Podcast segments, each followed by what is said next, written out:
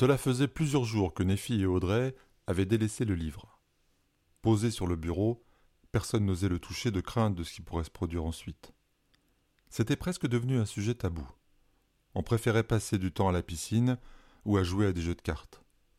On évitait soigneusement d'aborder le sujet, tout en sachant qu'il faudrait résoudre l'énigme un jour ou l'autre. Pépito et Colline, les cousins de Nephi, arrivèrent tôt. Ils avaient passé quelques jours dans la famille, à quelques kilomètres de là, et venaient finir leurs vacances dans la maison, à la grande joie de Nephi et Audrey. À quatre, de nombreuses perspectives amusantes s'ouvraient à eux. Ils prirent possession de leur chambre et se réunirent dans celle de Nephi pour organiser les activités de la semaine. Pépito s'était assis sur le bureau, à côté du livre qui n'avait pas bougé d'un centimètre.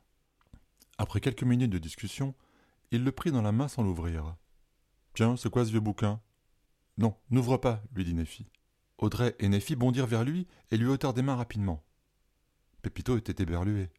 Pourquoi? Il y a des trucs interdits, euh, genre aux mineurs? C'est ton journal intime? Les deux filles hésitaient sur la réponse à donner. En même temps, elles ressentaient le besoin d'en parler à quelqu'un, voire de trouver une solution ensemble à ce mystère. Audrey prit la parole. C'est un livre qui s'écrit au fur et à mesure. Il nous demande de donner un talent au héros principal, Victor. Puis il écrit la suite. C'est fascinant, intervint Colline.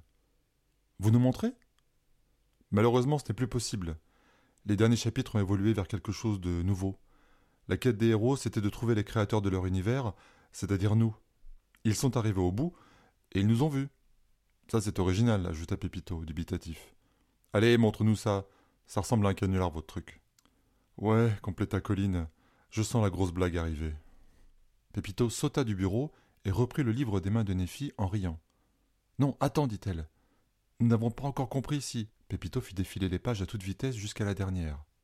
Les mots avaient regagné leur place. Le cercle n'y était plus.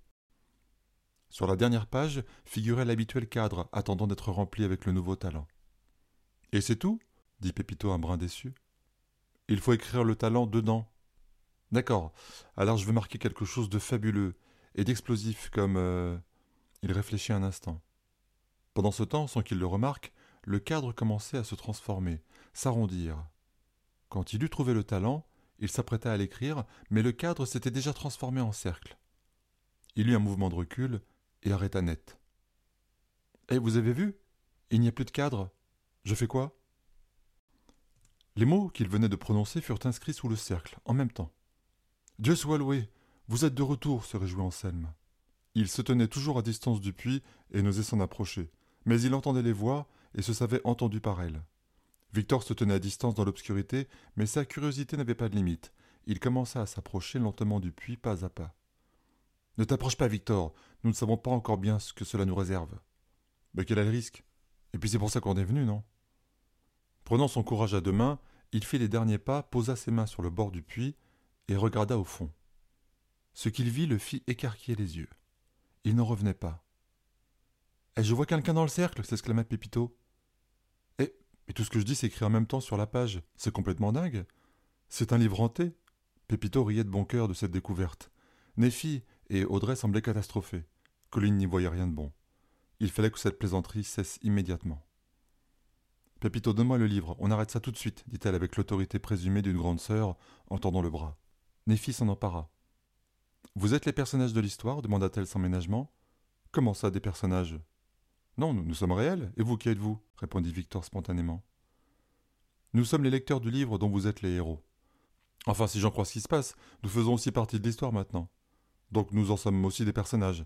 C'est là que ça devient paradoxal. On ne peut pas être à la fois des lecteurs et des personnages. Sinon, qui est l'auteur? Ou alors vous êtes vraiment vrai? Nephi était intriguée par ce cercle où des visages apparaissaient et bougeaient comme dans un dessin animé. Elle voulut vérifier si le puits était profond ou si ce n'était qu'un dessin. Elle plaça son index sur la feuille, l'enfonça dans la perspective. Dans la caverne, les voyageurs virent apparaître avec stupéfaction un doigt géant qui sortait du puits. À son tour, Victor tendit la main pour s'approcher de l'énorme appendice. Quand ils entrèrent en contact, Nephi disparut et le livre tomba à terre. Nephi s'écria Colline en panique. Les mots apparurent sur la page. Mais ma parole, je suis tombé dans l'histoire Bonjour, je suis Nephi. Qui êtes-vous? Je suis Anselme, professeur en sciences. C'est moi qui mène cette expédition. Vous êtes donc Nephi? Je ne m'attendais pas à ce que notre créateur soit un enfant. Nous allons de surprise en surprise, je dois dire. Je suis Joachim avec le professeur. Bienvenue à vous. Et moi, je suis Victor. Pendant ce temps, Audrey, Pépito et Colline étaient horrifiés. Nephi avait bel et bien disparu dans les entrailles du livre. Une nouvelle page apparut avec le cadre noir. Quel talent lui donner sinon celui de la faire revenir dans la réalité? C'était tout ce qui importait désormais. Il se débarrasserait ensuite de ce maudit livre. Ils remplirent le cadre noir, et l'histoire s'inscrivit sur les pages comme à l'accoutumée.